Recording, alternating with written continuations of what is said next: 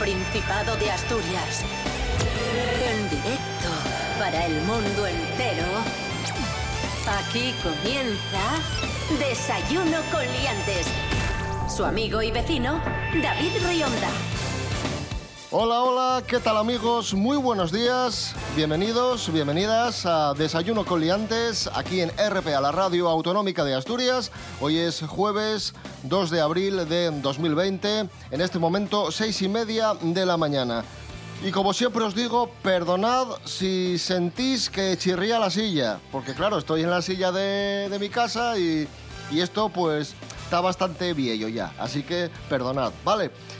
Estoy en mi casa, estoy en Oviedo y por supuesto toda la gente de Desayuno con Liantes también confinada en sus domicilios porque predicamos con el ejemplo. Ya sabéis, almohadilla, quédate en casa. Y en primer lugar, saludamos a Rubén Morillo. Buenos días. Buenos días, David Rionda. Buenos días a todos y todas. ¿Qué tal? Bien, ¿qué tal por Gijón? Pues todo bien, todo bien. Poca novedad. Del salón a la cocina, de la cocina al baño, del baño al salón y así en un triángulo infernal. Pero bien, pero bien, sí, sí. Y también se encuentra en Gijón pero en su domicilio, Tico Astur. Es decir, no está con Rubén, está en, en, otro piso. ¿Qué tal, Tico? Muy buenas. Muy buenas, ¿qué tal? Puedo acreditar que no estoy con Rubén, estoy con Lorena y con Leño. Estamos los tres en casa, pues ya no sé cuántos días llevan, entre cuatro y cinco días sin duchar. Y todo correcto por aquí. Vamos con el pronóstico del tiempo que dice que los vientos del norte volverán a visitarnos y nos van a dejar de nuevo lluvias y un ligero descenso de temperatura, un ligero descenso de los grados. Por la tarde las lluvias van a remitir y de cara a mañana viernes tranquilidad porque todo va a mejorar un poquitín. Esas temperaturas de las que hablaba van a ser las mínimas de en torno a los 6 grados y las máximas de en torno a los 13. Desayuno con liantes, ay, lere, lere. Desayuno con liantes, ay. Desayuno con liantes, ay. Desayuno con liantes, ay. Desayuno con liantes.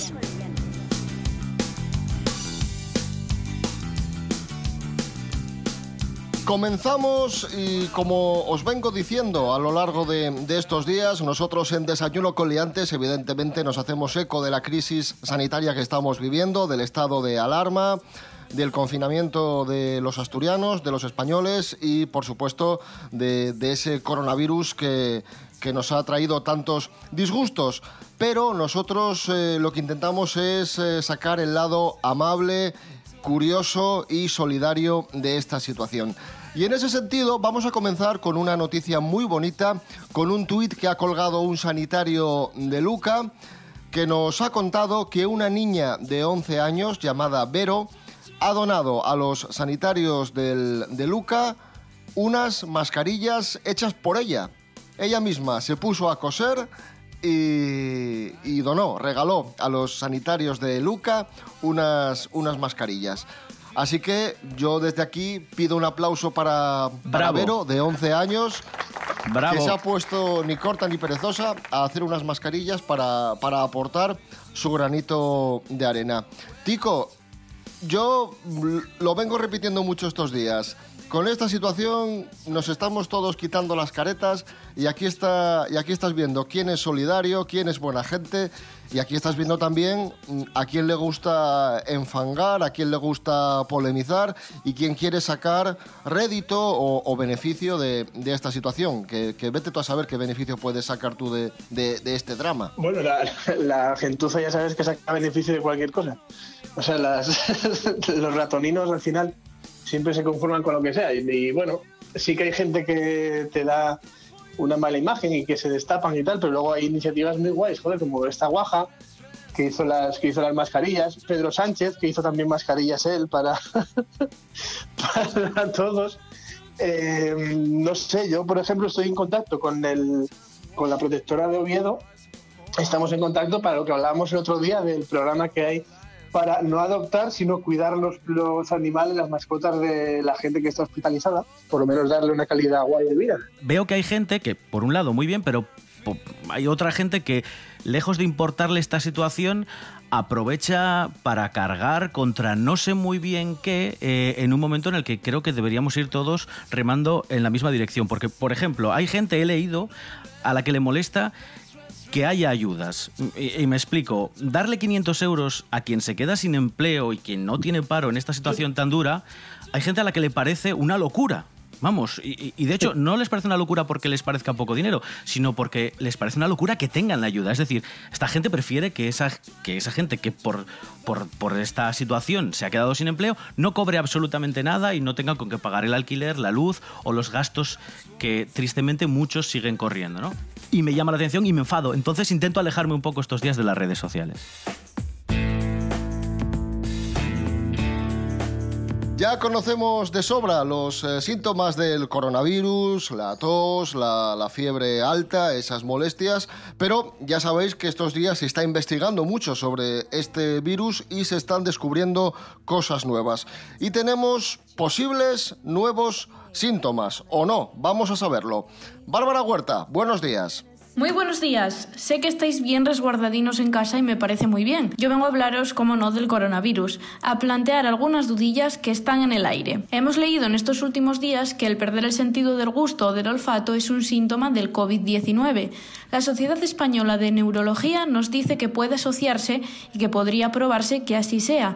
Aseguran que el 30% de los positivos en coronavirus experimentaron la pérdida del sentido del olfato, conocido como anosmia. Desde la Universidad Anglia del Este en Inglaterra afirman que esa pérdida del olfato es transitoria y añaden que no es concluyente esta afirmación. Todavía puede haber un error o un mal diagnóstico, pero que si se tiene en cuenta puede ser un motivo de aislamiento con el fin de prevenir la propagación del virus. Debemos decir también que estos síntomas de pérdida de olfato y gusto se presentan incluso en portadores asintomáticos. Con todo esto no quiero dejaros la cabeza hecho un lío. La conclusión a la que llegamos es que todavía no está probado que sea un síntoma tan reconocible como la fiebre, la tos o la falta de respiración en la mayoría de gente con problemas respiratorios, pero sí que nos sirve para dar la voz de alarma y prevenir. Lo más probable, dicen, es que simplemente haya que autoaislarse y esperar a que pase. Mucho ánimo con el confinamiento que ya queda menos. Hasta la próxima semana.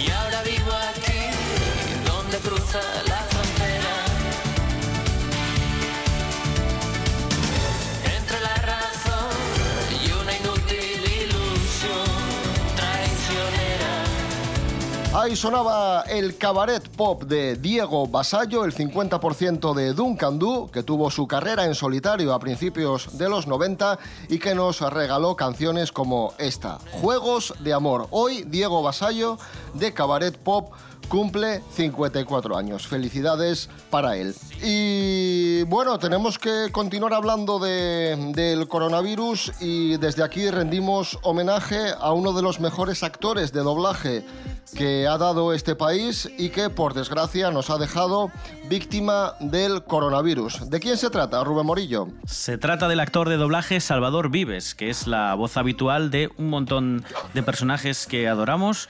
Eh, por ejemplo, Jeremy Irons, Jeff Bridges, Liam Neeson, Michael Keaton o Mark Harmon y que ha muerto en el Hospital Clínic de Barcelona por coronavirus a los 78 años. Trabajó muchos años en televisión, en Estudio 1, por ejemplo, en la serie Crónicas de un pueblo, en cine fue actor de reparto en La familia Bien Gracias en 1979, ha trabajado también en publicidad y en los 80 incluso llegó a presentar un programa en TV3. Eh, y vamos a recordarlo, como siempre hacemos, con uno de los cortes en los que David, da vida, en este caso a Liam Neeson, cuando recluta a Bruce Wayne en Batman Begins. Usted está aquí por voluntad propia. Se ha adentrado en la comunidad del mal, pero fueran cuales fueran sus intenciones en un principio, ahora está completamente perdido. Y atención, Tico Astur, esta noticia, la siguiente noticia, te interesa especialmente porque tiene que ver con el mundo de los monólogos. Nos vamos a Liverpool, en el Reino Unido. El Hot eh, Water Comedy Club en, en Liverpool emitió a través de su canal de Facebook un monólogo que se había grabado hace, hace algunos días. Y sin embargo, cuando la unidad informática de la policía vio las imágenes, de repente desplazó una patrulla de 20 policías al local para desalojarlo. Dijo, uy, que se están saltando la cuarentena aquí, que hay un monólogo ahora mismo, venga, gente, todos para allá. Y fueron para allá y obviamente pues no había nadie porque el monólogo había sido, había sido grabado hace varios días. Joder, eso, eso está bien porque todos tenemos, yo me imagino a la policía de Liverpool como la- lo que hablábamos siempre de la vecina histérica, diciendo que hay, que hay alguien haciendo un monólogo, policía, policía. Pero claro, es la, la propia policía, la- las que se supone que investigan, los que tragan con eso, ¿no? Porque es como, ay no, que estaba grabado, hostia, David Hasselhoff en la playa, vamos a verle.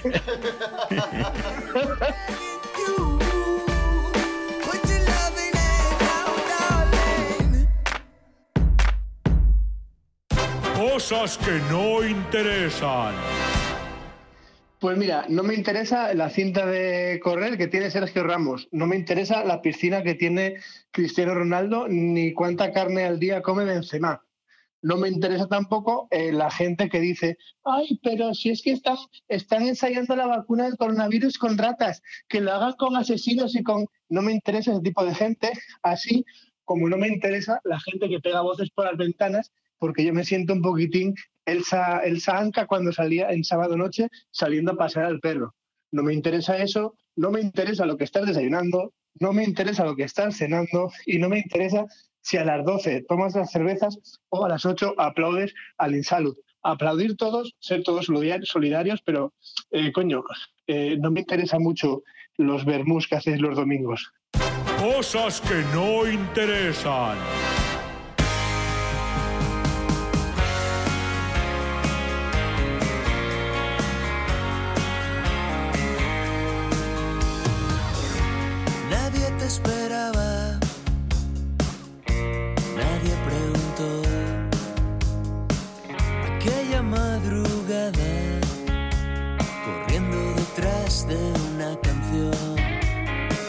No tenías pasado,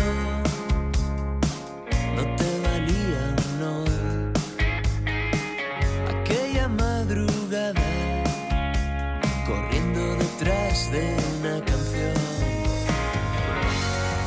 con las mentiras por delante. Este sol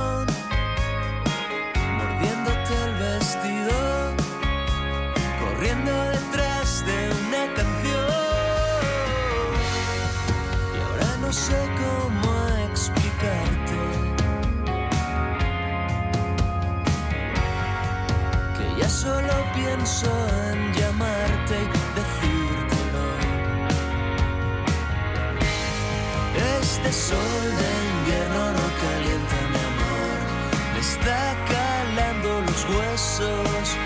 Este frío dentro del corazón me está consumiendo.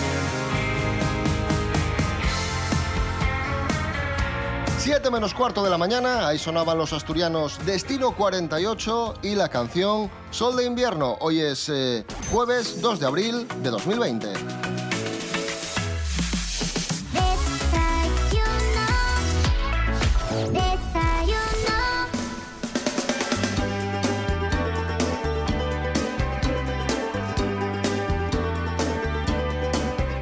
Vamos a Langreo, atención porque el ratoncito Pérez, sí, sí, el ratoncito Pérez podrá seguir trabajando en Langreo gracias al permiso del ayuntamiento. La alcaldesa de Langreo, Carmen Arbesú, ha emitido un bando municipal por el que autoriza al ratoncito Pérez a continuar con su actividad laboral siempre haciendo uso de guantes y mascarilla para evitar posibles contagios. Dice así el bando, en virtud de las conversaciones mantenidas con el señor Pérez y para que pueda seguir prestando sus servicios, hemos obtenido el compromiso por su parte de que cada visita a los domicilios de los niños y niñas de Langreo use los elementos de seguridad apropiados como son guantes y mascarillas. Así que bonita iniciativa por parte del, Ayuntamiento de Langreo que además felicita a los niños y niñas de- del concejo por su valentía. Maravilloso.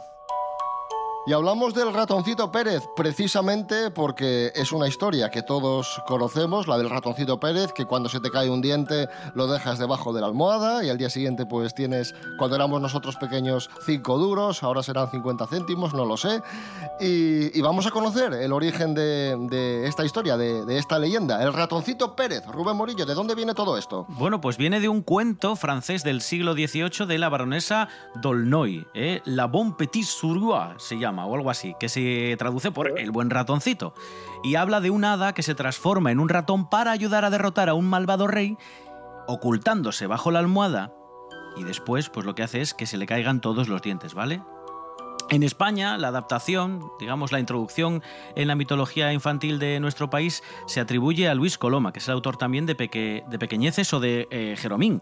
Hacia el año 1894 pidieron a este jesuita que escribiera un cuento para el futuro rey Alfonso XIII, que entonces tenía 8 años y al que se le había caído un diente. Y de ahí, bueno, pues adaptó la historia y es como conocemos al ratoncito Pérez en nuestro país. Hay que decir que en algunos países asiáticos tienen otro tipo otro tipo de, bueno, de, celebración vinculada al ratoncito Pérez, como por ejemplo en Corea, India, Japón y Vietnam, cuando un niño pierde un diente, la costumbre es que lo lance al techo, si es que es un diente de la parte de abajo, de la mandíbula inferior, o que lo tire hacia el suelo si es un diente que eh, tiene la mandíbula de arriba. Y se hace esto porque así durante el viaje del diente hacia el techo o hacia el suelo, el niño tiene que pedir un deseo y es que ese diente se cambie por el de un ratón. Y os preguntaréis, ¿para qué quiere un niño eh, que su diente o que en su mandíbula salga el diente de un ratón? Bueno, porque la tradición se basa en el hecho de que los dientes de los ratones crecen durante toda su vida, que es una característica que tienen todos los roedores. Así que por eso siempre piden ese deseo, para que les salga el diente de nuevo. Ah, coño, yo pensé que ibas a decir que en China, cuando se les cae un diente, lo tienen que tirar al aire y quitar el sarro con la katana. Chu, chu, chu, chu, chu, chu, chu. y luego para adentro otra vez.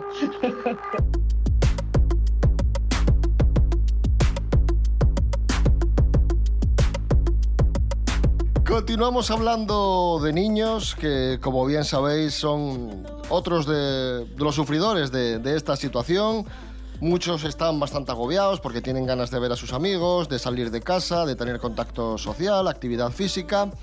Y, vamos a saber cómo podemos gestionar esta situación con niños y cómo podemos explicarles a los niños qué es el coronavirus. Para ello está con nosotros la psicóloga Paula García Patrón. Buenos días, Paula.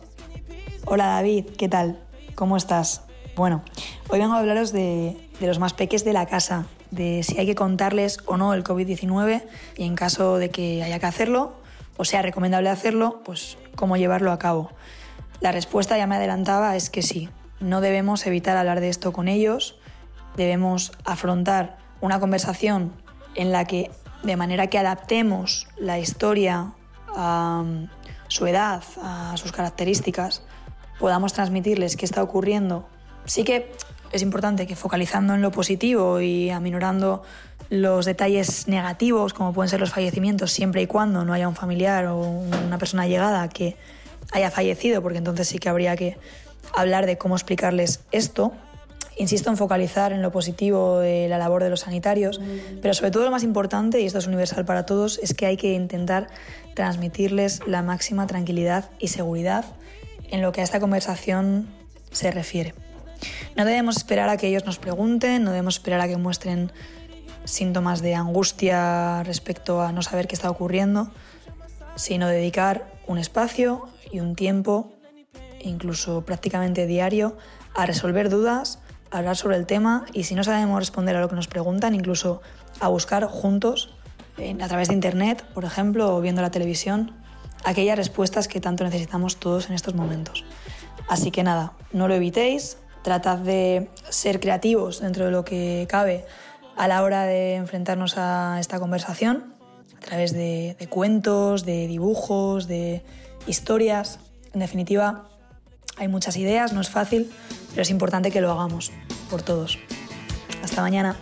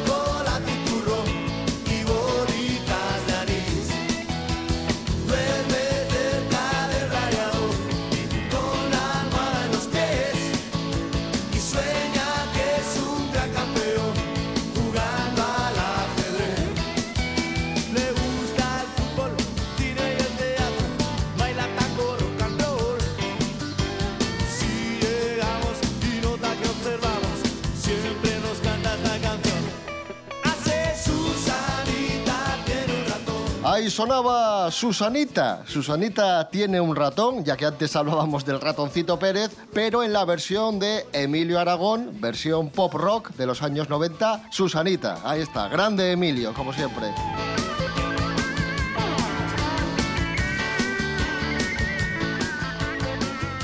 Bueno, nos vamos a, a Oviedo. Se ha hecho viral un vídeo de un chaval que, que huyó en bicicleta y que fue detenido por la policía por, obviamente, saltarse la cuarentena. Y es un vídeo que a mí me ha llamado especialmente la atención porque está grabado desde mi edificio, precisamente. Es justo donde, donde yo vivo. Cuéntanos, Rubén. Sí, nada, este chaval fue localizado en la calle Juan López Arranza por la policía local. En ese momento empezó a huir de la policía y fue detenido en lo que se conoce como la Rotonda de las Palomas, que ahí es donde vive Davicín, en el barrio de, de Teatinos, en Oviedo. Y al verse perseguido, tiró al suelo la bicicleta, que es lo que vemos en este vídeo que se ha hecho viral, y aparece corriendo con la bata todavía hacia la calle, eh, sale corriendo hacia la calle Bermúdez de Castro. El chico tiene 16 años y vivía en un centro de menores del cercano municipio de Llanera. Que también llegar desde Llanera hasta la Rotonda de las Palomas en esa bicicleta, o sea, no, no le tenían que haber, no le tenían que haber detenido, sino dar un ramo de flores, dos besos. Meta volante, ¿no? Y el maillot amarillo. Sí, sí, sí, sí. Como os decía al principio, estamos eh, estos días tratando de, llevar el lado divertido de, de esta situación. Si es que lo tiene, que sí que lo tiene, porque la picaresca de muchas personas y la peculiaridad de muchas personas hace que cualquier situación, por muy dramática que sea, pues mm, adquiera un tinte, un cariz cómico. Atención, Una pareja británica grabó atónita desde su ventana cómo su vecino se saltaba al confinamiento y salía a la calle, atención, disfrazado de arbusto. Se vistió de arbusto para camuflarse y no ser detectado durante la cuarentena establecida en el Reino Unido. Pues eso, Nicolás y Madeleine grabaron a su vecino que estaba eh, cubierto por, por hojas verdes, por ramas, y ahí estaba confundiéndose con el, con el entorno. Es, una buena fecha, es una buena fecha porque te pilla primavera, pero imagínate que te disfrazas de arbusto así súper verde y tal en Zamora en octubre. y te están viendo por la ventana y dices, mira, ahí va Rionda. Es que a, a- mí se me ha venido a la cabeza cuando en el equipo A, ya, ya veis a dónde voy, se disfrazaban en más de una ocasión, casi siempre era el coronel Aníbal Smith el que acababa disfrazándose con de las cosas más, más raras para, para dar esquinazo a De- los, a los malos, ¿no? de cocodrilo. Y- sí, de cocodrilo, por ejemplo, que es lo que se veía en la cabecera de, de esta mítica serie. Y me ha recordado a eso, no sé por qué. Paseando y fumándose una faria. Claro, claro, claro. Madre mía. Hoy cumple 73 años la cantante estadounidense de country, Emilou Harris. Felicidades para ella y vamos a, a escucharla colaborando con Mark Knopfler e interpretando con él el clásico de Dire Straits, So Far Away.